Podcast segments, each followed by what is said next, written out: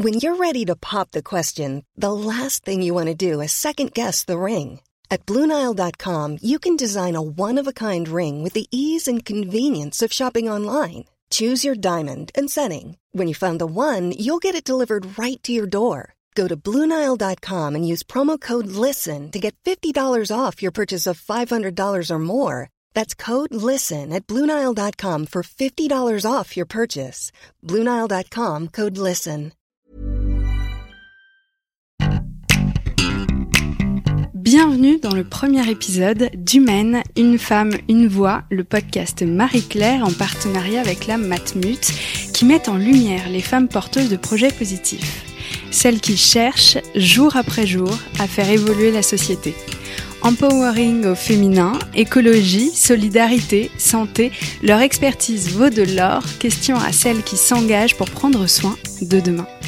Déborah Bellet est la directrice du Réfectorio Paris, un restaurant unique en son genre. Bonjour Déborah, ça va Bonjour, oui ça va très bien, merci. Est-ce que vous pouvez vous présenter en l'espèce de quelques mots? Euh, en quelques mots, ben moi je suis Déborah, je suis à la tête du Réfectorio Paris depuis euh, trois ans maintenant. Mm -hmm. euh, le Réfectorio Paris c'est un restaurant euh, gastronomique et solidaire. Donc c'est un projet un peu unique en son genre et qui fait un peu bouger les lignes où il faut un peu tout réinventer. Donc euh, je m'amuse bien au réfectorio. J'imagine. Justement, je vais rebondir là-dessus. Quelle est la mission en tant que telle du réfectorio? Le réfectorio Paris, c'est un, un, projet culturel et mmh. social, mais qui prend la forme d'un restaurant euh, gastronomique et solidaire. C'est fou. Et donc à partir de là, euh, nous tous les soirs, du mmh. lundi au vendredi, en fait, on accueille des personnes qui sont orientées par nos associations partenaires.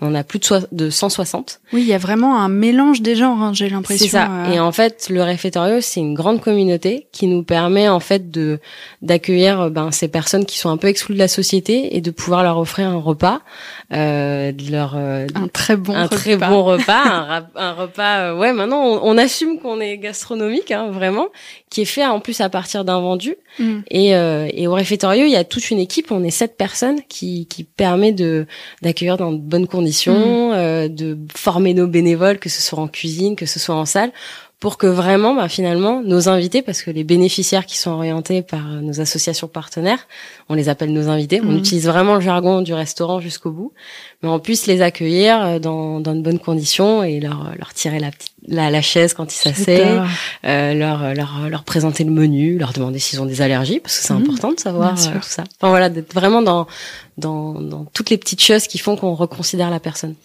Alors, je vais rembobiner un peu le fil. Moi, ça m'intéresse de connaître votre parcours pour en arriver là. Comment Ah. est-ce qu'on arrive à la tête du réfectorio? Bah, alors, même moi, je me suis un peu demandé comment je suis arrivée à être la directrice du, du réfectorio Paris. Euh, en fait, moi, j'ai un parcours un peu... J'ai pas du tout un parcours classique associatif hein, du, du monde de l'association. Et puis en plus, c'est bien parce qu'aujourd'hui, quand même, le monde associatif, il, il bouge pas mal. Mhm. Euh, mais moi, j'ai plutôt un parcours où j'ai fait les beaux-arts. Mhm. Et après les beaux-arts, je me suis dit, non, j'ai pas très envie d'être artiste, je préfère euh, accompagner des artistes ou monter des projets, euh, enfin vraiment être plutôt un, un peu derrière et dans, dans, dans l'ombre. Et donc, euh, je suis passée par un master de, de management de projets culturels. D'accord. Et puis après, j'ai beaucoup travaillé dans le festival, euh, le milieu de la culture, euh, dans tout ce qui est un peu tiers-lieu qu'on connaît à Paris. Et, euh, et puis j'en ai eu un petit peu marre. Et, euh, et en fait, surtout, ce qui me manquait, c'est que je pouvais plus trop faire de bénévolat. J'avais Mm. pas trop le temps de m'engager ailleurs, parce qu'à Paris, on a un peu aspiré par le vortex. et, euh, et en fait, je suis, euh, j'avais envie de de trouver un projet qui où en fait toute la notion de de restauration, d'aide alimentaire, euh, d'éducation alimentaire Mm. aussi euh, était présente. Je trouvais pas trop ça à Paris. On était plutôt dans l'urgence alimentaire, mais bon, c'était quand même intéressant de s'engager. Et en fait, en faisant un peu des recherches, j'ai trouvé le réfectorio et j'ai vu qu'en fait, ils étaient en train d'en monter un à Paris. Et là, j'ai fait J'ai un peu tapé à la porte et je me suis retrouvée bénévole euh, depuis le premier jour en fait. Oui, vous étiez vraiment euh, dans la toute première équipe. Euh, ouais, en tant que bénévole. Et j'étais vraiment, euh, j'étais vraiment bénévole au moment de l'ouverture où ça courait partout, euh, où euh, il y avait JR, donc qui est notre fondateur, Massimo Bottura, qui est à l'origine de Food for Soul et donc hmm. des, des, autres réfectoriaux. Ça, c'était vraiment une, une, fête quoi, l'effervescence totale. ça, ça bougeait partout. Et euh... Vous vous rappelez comment le concept a été accueilli puisque vous y étiez euh, au tout départ au premier jour? Ben en fait, c'est vrai que ça a été un, ça a été un long chemin hein, le, le Je me dis que pour réussir à mettre sur pied un projet comme ça, ouais. On, ça doit être un parcours semé d'embûches. Euh... Oui, et puis c'est vrai que ben avec euh, avec nos fondateurs qui sont donc l'artiste JR et les entrepreneurs euh, Jean-François Réal et, et Marco Bérébi, bah en fait, euh, ouais, ils avaient une, certaine image au départ, euh, une certaine envie. Et puis, ben, au fur et à mesure, au bout de trois ans, bah, il a fallu réajuster le projet, il a fallu euh, s'adapter aussi au contexte associatif parisien, et et puis un peu expliquer vraiment qui on était et hmm. pourquoi on était finalement essentiel dans mm. euh, ce paysage associatif parisien. Justement, en quoi est-ce que ce restaurant gastronomique à destination des personnes euh, en situation d'exclusion, en quoi est-ce que ça vous tient tant à cœur en tant que directrice? Bah en fait, pour moi, c'est c'est fondamental. Je trouve qu'en fait, limite tous les restaurants devraient euh, devraient ouvrir ou, ou, ou devraient finalement un peu donner de leur temps à des associations de quartier et tout. Et, et, je pense que ce qu'on réussit à faire au quotidien au réfectorio, en invitant des chefs invités dans nos cuisines, euh, c'est de leur montrer qu'en fait ils peuvent s'engager. Ils peuvent mhm. s'engager une, journée, mais ils peuvent s'engager sur du long terme avec nous. On a des chefs qui viennent régulièrement, une fois tous les mois. Il y en a d'autres qui viennent qu'une fois par an parce qu'ils ont un tout petit resto, mais ils viennent déjà quand même. Génial. Et c'est déjà super. Et, et, nous, on a vraiment envie de, que, que cet engagement, il se, ben, il, il il, s'opère parce que ça permet en fait à des personnes qui sont qui finalement se disent qu'elles ont plus le droit d'avoir mm. accès à un restaurant, d'avoir accès à du beau, mm. à du bon, à se sentir euh, bien dans un lieu en sécurité, respecté et, respecté énormément et reconsidérer en fait finalement euh, au réfectoire ce qui est ce qui est génial c'est que la gastronomie et eh ben au final elle reconnecte le lien social mm. entre eux et, euh, et j'ai tendance à dire qu'on fait autant de bien euh, à nos invités qui viennent, euh, qui viennent tous les soirs, euh, mais aussi aux chefs qui viennent euh, quand, comme ils peuvent, et à nos bénévoles. Et puis nous aussi, enfin moi en tant que directrice, moi tous les soirs je me dis ben oui même si la... de c'est un shoot ouais d'adrénaline et c'est c'est c'est vraiment très compliqué de quitter le réfectoire quand on quand on est sur place même si on n'a plus rien à faire on se dit non mais il y a quand même quelque chose à faire on va aller voir. Et euh, et on est un peu absorbé parce que euh, bah finalement on sent qu'on a une vraie utilité hmm. qu'on qu'on les aide. Alors c'est et puis en ce moment et, et surtout en cette période euh, y a énormément de personnes qui sont vulnérables euh, évidemment des gens dans la rue, mais pas que. Euh, mm. Vous le disiez, il y a des familles, euh, des gens qui ont un travail mais qui se sentent très seuls à côté. Et vraiment cette notion de vulnérabilité, j'ai l'impression, à travers ce que vous me dites, qu'on prend soin des gens. C'est ça, oui. Au réfectorium, on prend vraiment soin des gens. On les accueille dans un petit écrin. Mm. nos invités, il faut savoir qu'ils viennent, ils ont un jour dans la semaine dédié à leur venue. Mhm. Euh, et après, sinon, ils peuvent aussi venir sous forme de, de sorties culturelles en groupe avec des associations qui, qui organisent ça. Donc, on, on, est vraiment à leur disposition, un outil. Et, et en fait, quand ils viennent au réfectorio, c'est un peu un moment où ils peuvent souffler, mm. où euh, ils se, vraiment le, le côté euh, où on les respecte et où ils sont en sécurité, c'est très important pour eux mm.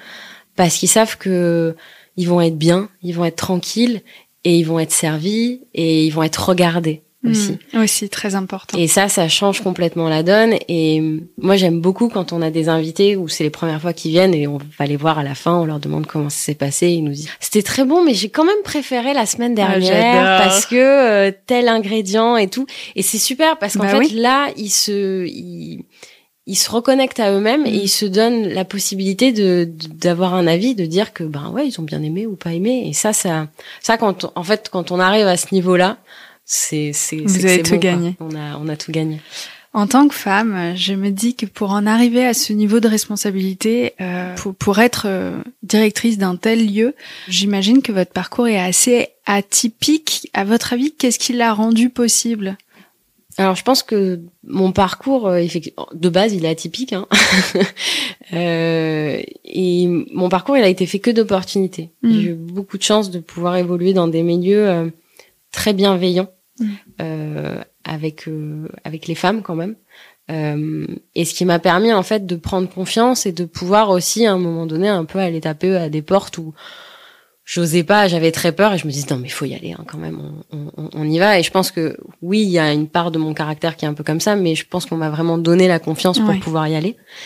Et donc c'est vrai que quand je suis arrivée euh, au réfectorio euh, en tant que bénévole, ben j'imaginais pas grand chose. Et hum, tout au long de, de, de ma carrière, euh, on m'a on m'a donné confiance en moi et, euh, et ça m'a permis aussi quand je suis arrivée que j'étais un peu en transition au mmh. réfectoire en tant que bénévole ben de pouvoir vraiment ben proposer des choses si je voyais qu'il y avait des choses à améliorer enfin on me laissait aussi cette place mmh. et c'est vrai quand ils ont commencé à vraiment structurer l'équipe j'étais hyper honorée qu'ils pensent à moi parce que pour le coup quand on m'a proposé le, le, poste ben moi j'y croyais pas hein. j'étais mmh. là je suis ils sont taré, mais, mais j'ai pas du tout l'expérience de ça, moi, en fait. Et c'était, euh, je pense, un vrai pari aussi pour eux et pour moi. Et je me suis dit, bon, ben, on verra bien. Que je leur prouve qu'ils avaient raison. C'était ça. Il y avait vraiment un truc où je me disais, on, là, on me donne une opportunité dingue. Mm. Euh, L'opportunité, c'est quand même euh, JR et Jean-François Réal et Marco Bérébi qui me donnent cette opportunité-là. euh, c'est pas n'importe qui. Je, vais y aller, en fait. Oui. On me fait confiance, j'y vais. la Matmut soutient votre projet. Est-ce que vous pouvez nous en toucher un mot euh, Pourquoi et comment? Alors la Matmut, c'est vrai qu'ils soutiennent notre projet depuis euh, depuis 2021, donc depuis cette mhm. année. C'est tout nouveau et on est très heureux de les avoir à nos côtés parce que je pense qu'on partage euh, pas mal de choses en commun. il y a ouais, il y a vraiment une communauté de valeurs assez importante et je pense que tout ce qui est autour de de la solidarité et, de la dignité. Je sais mm. que quand on s'est rencontrés, qu'on a commencé à parler du projet, la, dignité a vraiment euh, comment comment on mettait en œuvre finalement la, la reprise de confiance et, tout ce rapport à la dignité au réfectoire les a énormément touchés euh, parce que ben finalement on allait vraiment euh, on, au lieu de traiter l'urgence alimentaire, et eh ben nous on, ben, traite l'alimentation mm-hmm. par un très beau repas et tout ça, mais derrière, c'est toute l'approche aussi culturelle ou comment finalement avec des petits gestes, donc comment en fait on accueille la personne, comment on hmm. l'installe à table, euh, comment en fait on travaille le lieu, la beauté du lieu. Bah, finalement, comment derrière on va euh, vraiment, euh, euh, oui, remobiliser euh, la, personne. Et je pense que ça, ça, ça les a beaucoup touchés et on et on est très heureux de les avoir à nos côtés là pour les pour les deux prochaines années. Super. Selon le baromètre Matmut Opinion Way, euh, l'égalité des chances et la solidarité arrivent dans les dix premières préoccupations des Français. J'imagine que c'est aussi un vrai sujet de préoccupation pour vous. Qu'est-ce que cela, à votre avis, dit de notre société d'aujourd'hui et surtout de demain, cette importance de la solidarité et de l'égalité des chances? Je pense qu'aussi on en manque beaucoup de solidarité dans, notre société. Et la crise du Covid l'a bien montré. Hein, on était quand même euh, très seuls et euh, de finalement euh, voir, enfin que, la que la précarité devienne aussi visible mhm. à, à, cause et presque grâce à la, à mhm. la à la crise du Covid. Je, je, pense que ça, ça ça commence quand même à faire bouger bouger les lignes et et pour nous, c'est vrai que oui, on, a pu, euh, on a pu montrer qu'on pouvait faire autrement, mm. euh, enfin qu'on pouvait s'engager autrement. Et je pense que les bénévoles aussi viennent beaucoup chercher ça au réfectorio. Selon ce même euh, baromètre, les femmes ressentent moins la baisse de solidarité entre les individus que les hommes. Euh, à votre avis, comment est-ce que vous pouvez expliquer ce constat? Est-ce qu'on est plus optimiste? Ça c'est marrant quand même. Hein. Euh, je pense que alors euh, on est on est très éduqué aussi à aider, euh, à toujours à aider euh, les, les, les, autres et je pense que c'est pour ça que les, les hommes le voient pas entre femmes aussi et la solidarité entre femmes aussi elle se elle se elle se renforce aujourd'hui mm. parce qu'on a malheureusement ça n'a pas toujours été comme mm. ça mais elle se renforce et il y a des tribunes et et quand même il y a il y a des choses sur Instagram qui se passent qui sont assez géniales autour mm. du féminisme pour vraiment montrer que l'engagement il peut être à tous les niveaux et euh, et je pense que oui il y a il y a un truc de base où en fait on on a toujours été engagé un peu en tant que femme et et on sait en plus que ben pour à quel point c'est nécessaire à quel point c'est nécessaire mm. et à quel point c'est pas toujours facile en plus d'arriver à enfin de, de, se faire entendre donc en fait il mm. faut qu'on soit solidaire il faut qu'on se bouge et euh, c'est pas très juste de, de devoir être dans ces situations là mais oui je pense que en tant que femme on, on sait ce qu'il y a à faire en fait mm. et donc euh, finalement euh, tout ce, enfin tout ça on, on le voit depuis très longtemps est-ce que vous auriez un mot de la fin à nous dire à tous et à toutes? Qu'est-ce que je pourrais vous dire? Je pourrais vous dire que ben finalement, euh, euh, avec euh, pas grand-chose, en fait, on peut faire bouger les lignes. Mm. Et, et, je pense qu'il faut il faut vraiment être dans l'action. Nous, au réfectorium, on a vraiment appris à être dans l'action. Je dis nous parce qu'il y, a vraiment toute une équipe hein, derrière. Euh, c'est toujours un village. C'est ça. C'est. J'aimerais même les citer parce que sinon euh, le, le réfectoire il serait pas là. Mais sans sans Soisic, sans Damien, sans Ava, Maxime, Ibrahima, Camille, euh, on serait on serait on serait pas là quoi. Et c'est vrai que au réfectorium, on a vraiment appris à à comprendre que un petit geste, finalement, ça peut faire un effet papillon de dingue. Mm. Et, et, donc, nous, on sait qu'on révolutionne pas le monde. En fait, on va pas sauver euh, euh, sauver tous les invendus de la planète et mm. tout ça. Euh, c'est assez dérisoire ce qu'on récupère comparé à d'autres associations qui travaillent dans l'urgence alimentaire. Mais nous, on sait qu'on apporte un petit peu de bonheur. Mm. On apporte un moment hors du temps euh, au, au réfectorio et que derrière en fait nos invités quand ils vont repartir ben ils vont se sentir bien mm. et rien que d'avoir de réussir à faire ça on se dit qu'en fait nous tous à tous les niveaux au lieu d'être dans la critique, au lieu de se plaindre et tout ça, même si c'est comme des Parisiens lambda, vous voulez dire Exactement. je suis pas parisienne, et c'est vrai que quand je suis arrivée, j'ai fait ouh là là les gars quand même. Euh, et donc donc c'est vrai qu'il y a il y a, y a ce truc mm. de oui, c'est important de, de montrer ce qui va pas et de et, et de, de se plaindre un peu, mais derrière qu'est-ce qu'on fait? Mm. C'est quoi? Comment on passe à l'action? Et finalement, je pense que faut qu'on soit tous, que ce soit femme ou homme, des, des gens d'action quoi, parce que là on arrivera à changer les choses. Un grand merci Déborah, c'était passionnant. Merci et ça donne vraiment envie de s'engager et prendre soin. Bah, venez nous voir au réfectoire, vous êtes la bienvenue. Merci beaucoup. Merci. Merci d'avoir écouté Humaine, une femme, une voix, un podcast Marie-Claire en partenariat avec la Matmut. N'hésitez pas à soutenir le podcast en nous mettant 5 étoiles ainsi qu'un commentaire sur iTunes. Quant à moi, je vous dis à très vite pour un nouvel épisode.